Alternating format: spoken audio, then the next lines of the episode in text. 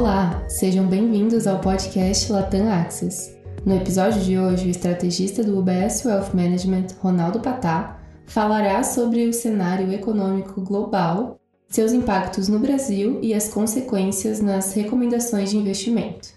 Patá, quais são os riscos afetando os mercados globais atualmente? Olá, pessoal. Oi, Grazi. Há três riscos que estão afetando os mercados globais atualmente: as taxas de juros nos Estados Unidos, a guerra na Ucrânia e a pandemia na China. Todos eles têm uma coisa em comum: a inflação. A inflação tem sido um pesadelo para os mercados nos últimos meses, pois vem causando surpresas negativas. Redução do apetite ao risco, piora do sentimento e mudanças no cenário de investimentos. Infelizmente, atualmente não temos alta visibilidade sobre como ou quando os riscos que afetam a inflação serão reduzidos. Na China, a política do Covid-0, que está por trás dos lockdowns, provavelmente será mantida pelo tempo necessário para evitar qualquer chance de colapso no sistema de saúde. O impacto dos bloqueios intermitentes provavelmente será a menor atividade econômica na China e a inflação mais alta em outros lugares. Os portos permaneceram fechados durante os bloqueios, o que significa reduzir os fluxos comerciais e a escassez de componentes fabricados na China. Isso pode levar a uma inflação mais alta em todo o mundo, uma vez que alguns desses componentes impactam os custos das mercadorias que têm um peso considerável nos índices de inflação, como por exemplo carros.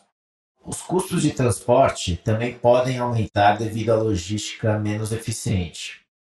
Apesar do governo chinês aumentar os gastos para o setor imobiliário, revisamos a previsão de crescimento do PIB da China de 4,2% para 3% em 2022. A situação na, Ucrânia também é complexa. No nosso cenário base, a guerra se transforma num conflito prolongado e a Rússia reduz o fornecimento de energia para a Europa, visando países individuais. Mas o fluxo de gás para a Europa como um todo não será interrompido. Também vemos dependência da Europa na energia russa se reduzindo significativamente até o final do ano, e as sanções aumentarão, incluindo mais pressão sobre outros países para limitar as importações de energia da Rússia. Uma das consequências dessa guerra são os preços mais altos das commodities. Mesmo no caso de um cessar-fogo, as sanções prevalecerão. Isso provavelmente manterá commodities como petróleo, gás natural, trigo e milho sob pressão por mais tempo. Mais altos de commodities por mais tempo podem não significar mais inflação, mas certamente significam preços mais altos para muitos bens dependentes de commodities por mais tempo, reduzindo a chance de uma queda rápida da inflação e também impactando negativamente a renda em todo o mundo, o que significa menos crescimento econômico. O impacto macroeconômico da guerra é pressão de crescimento para baixo em vários países europeus, porém não prevemos uma recessão em toda a Europa. Esperamos que o PIB da zona do euro cresça 2,3% em 2022. Finalmente, e mais importante, os Estados Unidos estão lutando contra a inflação alta e um mercado de trabalho muito apertado o que significa taxas de juros mais altas. Como consequência da pandemia seguida da guerra, a inflação no ZEUA atingiu níveis vistos pela última vez cerca de 40 anos atrás, o que desencadeou um ciclo de aperto monetário pelo Banco Central americano. E o fato da taxa de desemprego no ZEUA estar muito baixa, na, em torno de 3,5%, torna a situação mais difícil de lidar. O número de pessoas que deixam seus empregos atingiu recordes, o que sugere que há uma forte pressão para cima sobre os salários. Os aumentos salariais tornam a inflação mais resistente e tornam o trabalho do Banco Central ainda mais difícil. Embora as expectativas de inflação estejam bem comportadas, é difícil prever qual será o nível final de taxa de juros, pois há grande incerteza sobre qual taxa será suficiente para levar a inflação para a meta. A inflação também está afetando o consumo nos Estados Unidos. Algumas empresas de varejo reduziram a expectativa de lucros recentemente, à medida que as compras de alimentos e gasolina consomem grande parte da renda da família. Não achamos que haverá uma recessão global, mas a luta para baixar a inflação será longa e suscetível a altos e baixos ao longo do caminho. O menor crescimento econômico global e a inflação global mais alta terão definitivamente um grande impacto no Brasil esse ano, na nossa opinião. Muito interessante, Patá. E como esses riscos afetam a economia brasileira? A atividade econômica no Brasil vem surpreendendo o mercado recentemente, especialmente nos setores de serviços e de varejo. Como consequência, os economistas têm revisado as previsões de crescimento do PIB para cima. Enquanto isso, a taxa de desemprego vem caindo consistentemente, atingindo níveis pré-pandemia recentemente. Atribuímos isso a mais do que uma recuperação pós-pandemia. Os preços das commodities uh, altos beneficiam o crescimento econômico local, enquanto a incerteza doméstica diminuiu graças ao cenário fiscal mais, mais estável. O consenso para a expectativa de crescimento do PIB no Brasil hoje é em torno de 0,7% para 2022. Nós elevamos nossa estimativa para o crescimento de 2022 para algo em torno de 1,1%, mas isso ainda está abaixo do crescimento potencial do Brasil, que é algo em torno de 2%. Além disso, dados os riscos crescentes de menor crescimento econômico global e as taxas reais de curto prazo locais uh, permanecerem elevadas, nós reduzimos a previsão de crescimento do PIB de 2023 para 1,5%. Na frente da inflação, o mercado vem revisando para cima as expectativas tanto de 2022 quanto de 2023 para algo em torno de 8% e 4% respectivamente, por conta dos preços mais altos de energia. No entanto, acreditamos que a inflação já passou do seu pico depois de tocar em 12% em abril. O caminho para a inflação nos próximos meses provavelmente terá solavancos. A principal incerteza ainda sobre os preços de energia. Enquanto os preços internacionais de petróleo e derivados estão em alta, o governo tem procurado políticas para suavizar a pressão dos preços. Bom, na frente eleitoral, o presidente Bolsonaro vem ganhando terreno recentemente e o ex-presidente Lula está estável, e os outros estão em tendência de queda, segundo as pesquisas de opinião. Esperamos que o segundo turno seja entre Lula e Bolsonaro, o que dificilmente desencadeará qualquer grande movimento no mercado antes da eleição.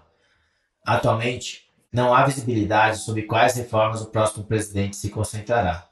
Como consequência, nos próximos meses, os mercados locais terão alta correlação com os mercados globais. Como esperamos que as taxas caiam no próximo ano e acreditamos que os níveis atuais são muito atraentes, estamos focados na renda fixa local. Acreditamos que os títulos de taxa pós-fixada são a melhor classe de ativos atualmente, enquanto temos ativos globais como menos é, preferido. Você pode comentar em mais detalhes sua recomendação para cada classe de ativos? Considerando o atual ambiente complexo global e local, preferimos ativos de renda fixa para alocação de ativos táticos locais. Como consequência da inflação mais baixa esperada nos próximos meses e do fim do ciclo de aperto de política monetária, acreditamos que as taxas estão próximas do pico, tanto as pré-fixadas quanto os indexados à inflação. Esperamos que o Banco Central aumente a taxa de juros de 12,75% para 13,25% na próxima reunião de política monetária. Depois disso, achamos que o Banco Central vai parar para observar as consequências do longo ciclo de aperto que começou em março de 2021, quando a taxa Selic era de 2%. Após 14 meses e 11,25% em aumentos de taxas, o impacto na atividade econômica deve começar a aparecer. E a inflação deve começar a recuar. É importante notar que os índices de preço ao consumidor, que disparou nos últimos 12 meses para 12% em abril, está concentrado em itens muito importantes para os que ganham menos, como alimentos, energia e gás de cozinha. Como consequência, o orçamento foi quase totalmente tomado por esse tipo de consumo. Depois que o Banco Central interromper a alta dos juros, esperamos que a taxa Selic permaneça em 13,25% por pelo menos nove meses e um ciclo de flexibilização seja acionado depois disso, trazendo a taxa de juros de volta para o neutro ou algo em torno de 8%. Isso oferece uma oportunidade, na nossa opinião, de travar essas taxas por períodos mais longos, tanto em títulos pré-fixados quanto em vinculados à inflação. À medida que a inflação se normaliza lentamente, receber taxas nos níveis atuais por mais tempo proporcionará um retorno real interessante acima da inflação isso deve prover ganhos reais ao portfólio. Acreditamos que os riscos fiscais estão limitados agora pela arrecadação mais alta sendo recolhidos pelo governo federal e estaduais. Além disso, acreditamos que não importa quem seja o próximo presidente, a responsabilidade fiscal prevalecerá. Em termos de preços de mercado, o maior risco é a correlação com títulos americanos de longa duração, que podem mostrar rendimentos mais altos se a inflação dos Estados Unidos não aliviar nos próximos meses. Nesse cenário, o Fed pode ter que subir as taxas de juros acima do que já está precificado nos mercados. No entanto, vejo, nós vemos uma baixa probabilidade disso acontecer nos próximos meses. Mantemos os títulos de taxas pós-fixadas como os mais preferidos, pois eles fornecem um bom retorno acima da inflação por pelo menos os próximos seis meses. Quanto aos mercados acionários, vemos as ações locais acompanhando de perto os mercados internacionais, devido à falta de fatores locais. Normalmente, os eventos locais estão ligados a reformas e desenvolvimentos econômicos e políticos. Mas a próxima eleição é vista atualmente como um evento que não mudará radicalmente o cenário econômico para os próximos anos. Além disso, o mercado local está reagindo menos às notícias locais e mais aos mercados globais. Como consequência, as ações locais estão vulneráveis agora a todos os tipos de riscos globais, especialmente inflação, recessão e até uma estagflação. Além disso, as ações orientadas para o mercado interno vêm sofrendo com o impacto da alta da inflação local e das taxas de juros sobre o consumo os altos preços das commodities não têm atraído entradas estrangeiras nos últimos dois meses, o que torna o mercado acionário local ainda mais vulnerável. Então, embora os preços atuais apareçam atraentes, a gente mantém as ações locais em neutras, pois não vemos gatilhos para fazer com que o mercado tenha um desempenho melhor do que a renda fixa em uma base ajustada ao risco. Né? Já quanto aos ativos globais, a gente mantém uma alocação reduzida, pois não sabemos se todos os riscos foram precificados. Como discutiram no editorial, os mercados ainda estão tentando se equilibrar em uma avaliação que engloba todos os riscos no cenário. Após a última revisão para baixo de lucros, acreditamos que seja importante monitorar os próximos dados da atividade perto de antes de concluir que o mercado encontrou o seu fundo. Também achamos que o ciclo de aperto do Fed reduzirá o apetite a risco, de modo que os mercados provavelmente permanecerão voláteis por um tempo. E a gente vê o preço atual do real em relação ao dólar como próximo justo. Esperamos que ele negocie entre 4,75 e 5 nos próximos meses. Muito interessante. Obrigada, Patá. Não esqueçam de assinar nosso podcast Latam Access no Spotify e na Apple Podcast. Agradecemos a audiência e te esperamos na próxima edição. Os comentários do UBS Chief Investment Office são preparados e publicados pelo Global Wealth Management do UBS AG ou uma de suas afiliadas UBS. Este material não tem relação com os objetivos específicos de investimento, situação financeira ou necessidades particulares de qualquer destinatário específico e é publicado apenas para fins informativos. O conteúdo não é e não deve ser considerado como um relatório de análise de valores mobiliários.